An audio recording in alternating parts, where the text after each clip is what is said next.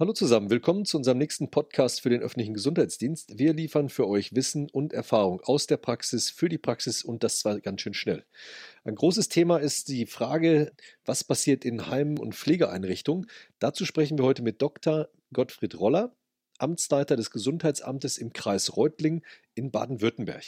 Gottfried, zwei Dinge haben Reutling in der Corona-Krise bekannt gemacht. Einmal war euer Landrat äh, selber an Corona erkrankt und du bist auch in Quarantäne gewesen. Und das andere ist, ihr habt schon vor einiger Zeit flächendeckend alle Heime in eurem Kreis einer Corona-Testung unterzogen, also Leute in den Heimen getestet. Was gibt es da für Ergebnisse? Was, ist, was glaubst du, was da rausgekommen ist und was ist interessant für die anderen Kolleginnen und Kollegen zu wissen? Ja, warum haben wir das gemacht? Wir haben alle stationären Einrichtungen der Altenhilfe tatsächlich flächendeckend abgestrichen. Das war uns deshalb wichtig, weil dort natürlich ältere Menschen leben, insbesondere auch mit Vorerkrankungen, die ein erhöhtes Risiko haben, insbesondere natürlich auch für schwere Krankheitsverläufe, wenn sie sich infizieren. Und ähm, deshalb war es unser Ziel, diese Menschen auch bestmöglich zu schützen und vor allem auch Infektionsketten frühzeitig zu unterbrechen. Und deshalb gab es ein Gesamtkonzept von uns stationäre Einrichtung, das aus verschiedenen Bausteinen bestanden hat. Einmal das Thema Kommunikation, also frühzeitige Information auch der Einrichtungen. Wir hatten engen Kontakt mit den Einrichtungen, haben Livestream eingerichtet, den wir regelmäßig abgehalten haben. Das Thema Prävention war sehr wichtig, Thema Hygiene natürlich und das Thema flächendeckende Abstriche. Wir haben diese flächendeckenden Abstrichen gemacht in allen 37 stationären Einrichtungen der Altenhilfe im Landkreis Reutlingen innerhalb von zwei Wochen. Also wir haben am 6. April begonnen und waren am 17. April fertig, haben über 4200 Bewohnerinnen und Bewohner und Personal abgestrichen und wirklich 97 Prozent der Bewohnerinnen und Bewohner hat mitgemacht, auch vom Personal 91 Prozent. Und die Ergebnisse waren für uns schon erstaunlich. Unter den Bewohnern hatten wir 11 Prozent, die positiv waren, und am Personal 6 Prozent. Das ist erstmal unspektakulär, könnte man denken, was soll das Ganze eigentlich? Aber wenn man sich die Zahlen mal genau anschaut, fällt auf, bei den Bewohnern, die positiv waren, waren 71 Prozent, die keine Symptome im Vorfeld angegeben haben. Das heißt, asymptomatische Virusträger. Natürlich kann es theoretisch auch sein, dass wir Personen haben, die aufgrund ihres Krankheitszustandes, Demenz oder ähnliches, sich nicht entsprechend artikulieren können. Trotzdem erstaunlich 71 Prozent der positiv getesteten Bewohnerinnen und Bewohner hatten keine Symptome angegeben. Und immerhin beim Personal waren es 39 Prozent, die positiv waren und keine Symptome hatten. Und wenn wir so den Überblick über die Heime haben, dann fällt auf, dass fast 60 Prozent der Einrichtungen, der stationären Einrichtungen im Landkreis Reutlingen ähm, Covid-19-Fälle hatten. Warum haben wir das gemacht? Wir haben das gemacht nicht nur deshalb, um Infektionsketten zu unterbrechen, auch nicht nur um eine Momentaufnahme zu bekommen, sondern wir wollten frühzeitig klare Maßnahmen treffen. Dadurch, dass wir wussten, wie die Situation in den Einrichtungen aussieht, konnten wir sofort Kohorten oder Einzelisolierungen durchführen. Was ganz wichtig war, auch die Einrichtungen frühzeitig zu sensibilisieren.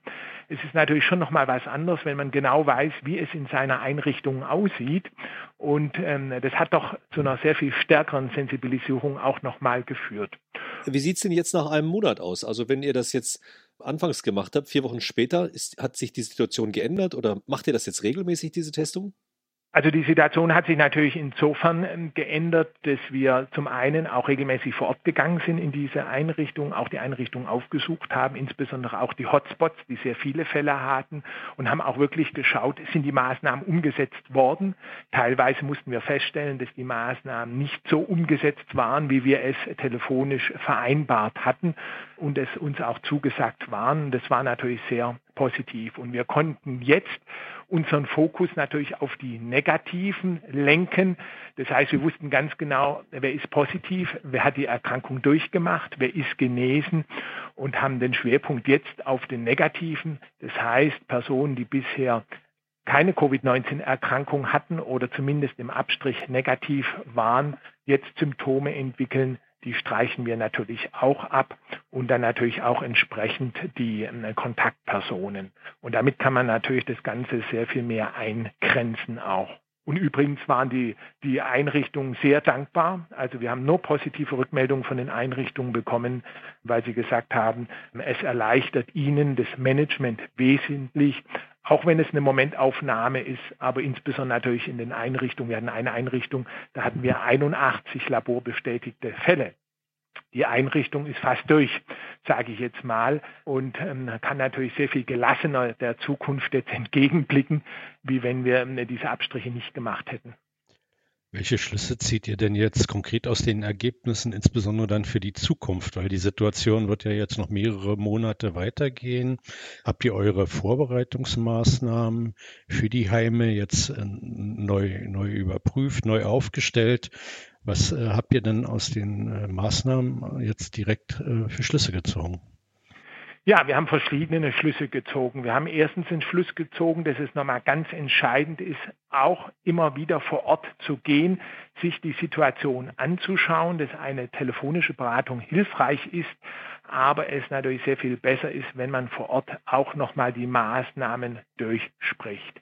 Das ist ein ganz wesentlicher Punkt, der sich auch verändert hat und wo wir gesagt haben, wir gehen jetzt wirklich auch insbesondere in Einrichtungen, die es schwerer trifft, regelmäßig vor Ort. Das Zweite, eine ganz wichtige Maßnahme, die wir auch getroffen haben, dass wir eine ganz enge Rückkopplung inzwischen auch mit den Einrichtungen haben. Das heißt, die Einrichtungen informieren uns sehr frühzeitig auch, wenn sie den Eindruck haben, ähm, es brennt jetzt bei ihnen oder es geht was los, es fängt an.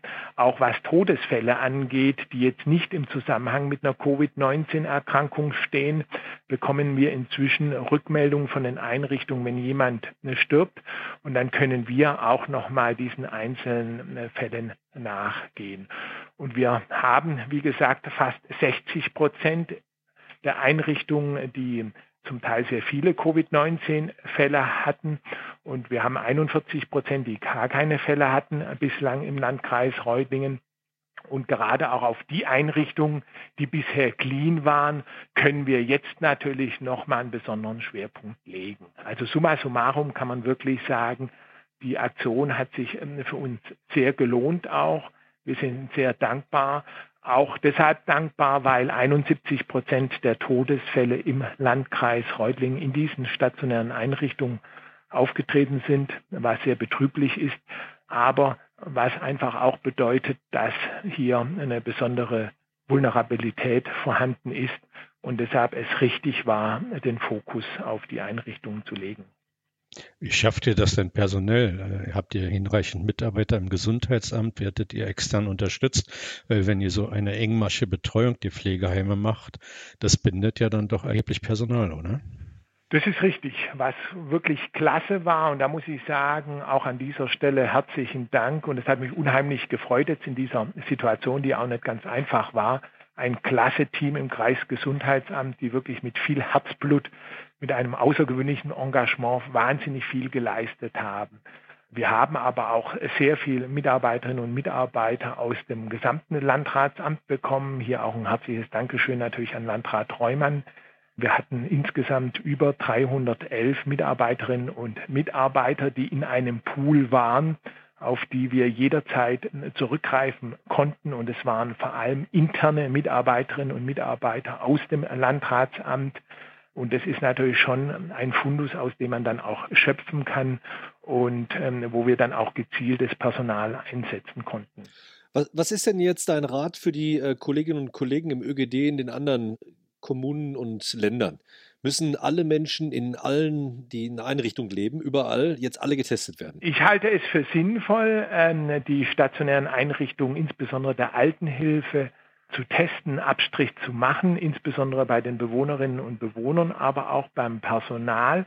Und zwar deshalb, weil man zum einen eine Momentaufnahme hat, aber weil man daraus auch klare Strategien ableiten kann und es natürlich auch für die Einrichtung nochmal einen anderen Charakter hat, wenn sie äh, die Situation besser einschätzen können.